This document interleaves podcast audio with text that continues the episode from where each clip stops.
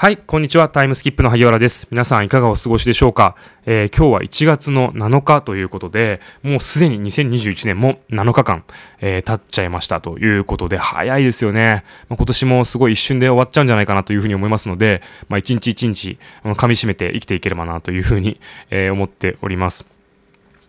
はい。えー、まあ、年末年始終わりまして、やっと仕事モードな感じになってきておりますけども、あの先日私、あの美容室に行きまして、あのオーナーさんといろいろとお話をさせていただきました。まあ、どうしても話題はですね、あのネガティブな、あの自粛要請の話とかですね、時短要請、まあ、コロナウイルスの話になっちゃうんですけども、あの非常にそこの美容室はですね、前向きに捉えておりまして、あの時短要請が出れば、まあ、営業時間変更すればいいよねとかですね、自粛期間になれば、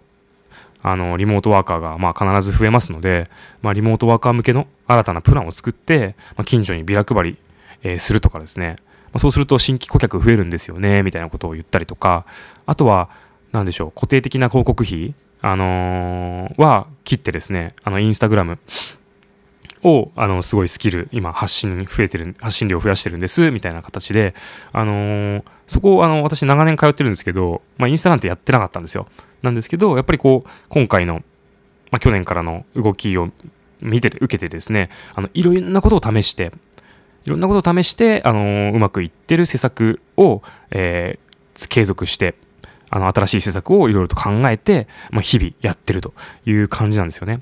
で非常にこうもがきながらこうやってる姿がめちゃくちゃかっこいいなっていうふうに思いましたし、あの、ゆえに、あの、すごいうまくいってるんだなっていうふうに、あの、思いました。私もこう、もがきながらですね、いろんなことやりながら、あの、前に進んでいきたいなというふうに、思って、思いましたね、改めて。勇気をいただいたという感じです。で、そこでですね、まあ、うまくいってるがゆえだと思うんですが、まあ、新たに従業員を雇われたそうでですね、で、非常にその従業員の方、まあ、いい子らしいんですけども、まあ、その、まあ、オーナーもですね、あの、働きやすい環境を作ることに、まあ、全力でやってますってことを言っていて、あ、いいななんて思ったんですが、あの、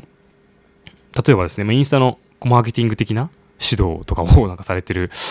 とか言ってましたね。こう美容室ですよ。これ、あの、5年前とかだったら全然考えられないことですよね。美容室の美容師の方が、あ考えられるのかなまあ、早い人は考えてたかもしれないですけど、まあ、インスタのマーケティング指導してるみたいな。ね、ちょっと面白いですよね。で、まあ、その女性というか、まあ、働く、新しく入った方、女性なんですけども、まあ、韓国人がすごい美容的な、まあ、意味で好きで、まあ、そこに特化して、尖って発信しますとかって言ってくれたんですよ、つって嬉しそうに話してくれて、あなんかすごい楽しそうに、まあ、お仕事してるのが見えてきて、あ、いいなっていうふうに、いい関係なんだろうなっていうふうに、えー、思いました。でですね、ちょっと思い出したこともあったので、それを受けてですね、皆さん、インターナルマーケティングって聞いたことはありますかね？今日はインターナルマーケティングについて、あの、因数分解というかお話しできればなというふうに、えー、思います。インターナルマーケティングについては、あのいわゆるマーケティングっていうと、まあ、外部に対して、まあ、発信するっていうようなイメージが、まあ、あるかと思います。まあ、あの、競合調査をしたりですね、顧客ニーズを捉えたりとか、まあ、それをコンテンツにして発信したりとかですね、まあ、そういったことを、まあ、マーケティング活動っていうふうにあの捉えると思うんですが、インターナルっていう言葉がついてますんで、これは内側のっていう意味なんですよね。じゃあ内側のってどこなのっていうと、まあ、社内ですよね。いわゆる。で社内に対してのマーケティング活動。で、マーケティング活動ってやっぱり予算がある話だったりするので、社内に対してマーケティング活動をするのって、そんななんか無駄なコストかかるんじゃないのっていうふうに思いがちかもしれないですけども、実はこれって実は長期的に見ると非常にあのいいマーケティング活動なんですよっていうことをあの共有できればなというふうに思います。で、そこがですね、ちゃんとロジックが、まあ、あるということですね。で、まあ、外部に対して発信すると、やっぱりお問い合わせが増えて、それが売り上げにつながるっていう、すごいこうロジックって簡単なので、スッと入ってくるんですけど、従業員満足度を上げるっていうことがなぜいいのかとコスパがいいのかというとですね、まあ、コスパがいいかどうかっていうのはもちろん C によったり施策にもちろんよりますけどもあのインターナルマーケティングをすることで、まあ、従業員満足度がまあ上がりますよね。で従業員満足度がまあ上がると例えばあれですね、インターネットマーケティングの例で言うと、まあ、給料を上げたりとか、福利厚生を張ったりとか、まあ、ビジョンを共有したりとか、あとお客さんの喜びを、まあ、社内に共有する、社内法ををあのやったりとか、まあ、事業部新聞なんかも、まあ、そういうような位置づけですよね。あとはまあ社長賞とか、みんなで、えー、バーベキュー大会とかですね、社員旅行とかもそうですよね。あとは定期的にこうアンケート社員で働く環境に満足してますかっていうことをやってみたりとか、まそういったことを取りながら、えー、施策を打っていくということになるんですけども、このこれこれらの従業員満足度が上がる施策をやることによって、従業員の、まあ、いわゆるロイヤリティですよね。愛社精神が、まあ、上がりますよね。給料上がれば上がりますよね。はい。で、愛社精神が上がれば、えー、もちろん定着率も上がると。でも採用の観点だと、まあ、すごいいいですよね。で、定着率とか愛社精神、ロイヤリティが上がればですね、生産性だったりとか、定着率がま上がるので、まあ、要は長期間働く方が増えるってことになるので、全体として社員のスキルっていうのが、ま、底上げされていきます。でそうすると、スキル高くなってるので、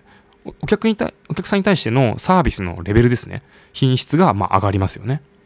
で、サービスの品質が上がると、これ顧客満足度がまあ上がりますよね。直接接している、えお客さんに接している従業員の満足度が上がれば、え顧客の満足度が上がると。で顧客満足度が上がると、まあ、リピート率が上がりますよね。でリピート率だったりとか、まあ、口コミも発生しますよね、場合によっては。そうすると、まあ、業績が上がりますよね。で、リピート率とか上がればですね、あのー、ものによると思いますけれども、まあ、LTV が上がりますと。まあ、前回 LTV、ライフタイムバリューということで顧客障害価値ですね。その1顧客がどんだけ価値を提供してくれるかというところですけども、ライフタイムバリューが上がると、インターナルマーケティングにも予算が取れていって、まあ、さらに従業員満足度の上がる施策が打てるというこうスパイラルに上がるという感じですね。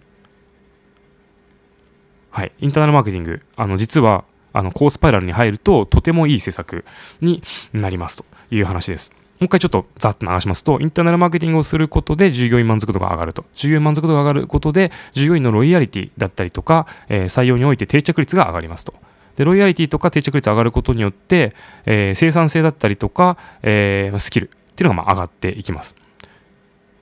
で、それらが上がることによってサービスレベルが上がり、え顧客満足度が上がると。顧客満足度が上がることでリピート率とか口コミが発生することで業績にも、え好影響がありますと。業績に好影響があると、えー、さらに、えー、インターナルマーケティングの施策を打つことができますというループですね。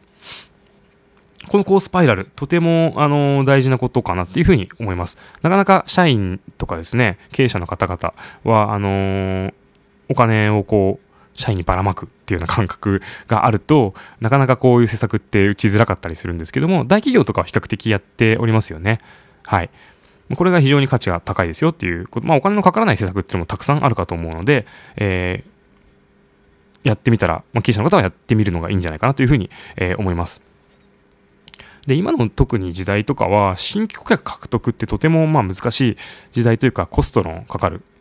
時代になりますんで、お客さんの満足度を上げてリピート率を増やすっていうのがま非常に重要な施策ですし、そういったファン、ファンベースですよね。ファンを作って、あの、定着化するのが、まあ、今の時代に、えとても合ってる、あの、お客さんの取り方というかですね、作り方だと思いますので、あの、インターネットマーケティング非常に有用なんじゃないかなというふうに思います。インターネットマーケティングを、まあ、たまにすごい企業も見たことありますけども、まあ、コストかけすぎて利益を圧迫してしまうのは、まあ、本末転倒だとは思いますけども、まあ、一部予算をこう振り向けてですね、えー、従業員満足度を上げる施策っていうのもやってみるのもいいんじゃないかなというふうに、えー、思いましたという感じです。まあ、そういったものをちょっと美容室のあのオーナーさんとお話しして、もう思い出したので、今日はインターナルマーケティングについてお話しさせていただきました。参考にしていただけると、えー、幸いでございます。はい。このチャンネルでは引き続き、あのー、ビジネスに有効と思われる内容だったりとか、私が日々の生活の中で、あのー、得られた知見なんかを皆様と共有しながら一緒に成長できればなというふうに思っているチャンネルでございます。何かレターとかいただけると、あの、大変モチベーション上がりますんで、嬉しく思っております。それでは、またね。